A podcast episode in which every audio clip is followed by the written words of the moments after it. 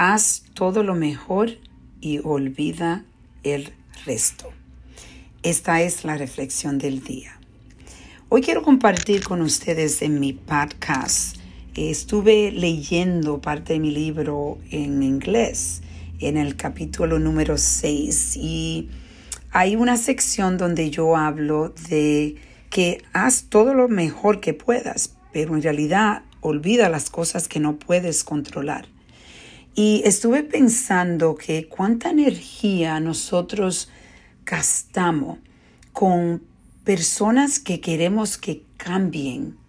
Y le ponemos la energía a algo que no podemos completamente controlar, pero creemos que tenemos el poder de cambiar hasta las personas que no quieren cambiar o las situaciones que no podemos cambiar. Y yo hablo en mi libro, por ejemplo, si usted hace un plan de una fiesta bien grande y usted no puede controlar la, lluvia, no puede controlar eh, si, va, si llueve, pero puede prepararse para la lluvia.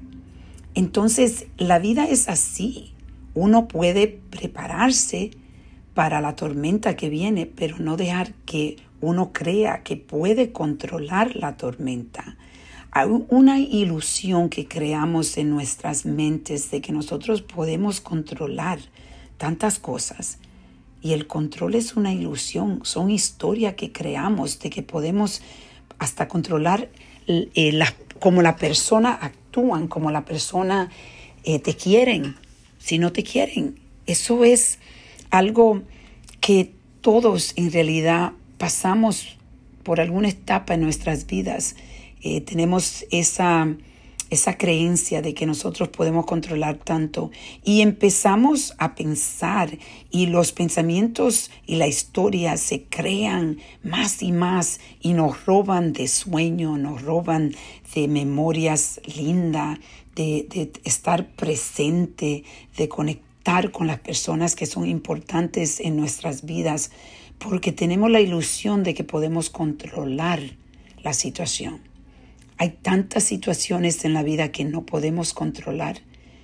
Y lo más lindo es poder llegar a, a, un espacio donde uno puede entender esta reflexión profundamente. Porque la energía que tú pones en las cosas que no puedes, no, la tienes en tus manos, es energía perdida. Entonces hoy yo te invito a que reflexiones en cuántas cosas, relaciones o lo que sea, trabajo, cuando vas manejando el tráfico, todas las cosas que tú no puedes controlar y empiezas a enojarte y a ponerle energía sabiendo que no puedes controlarla.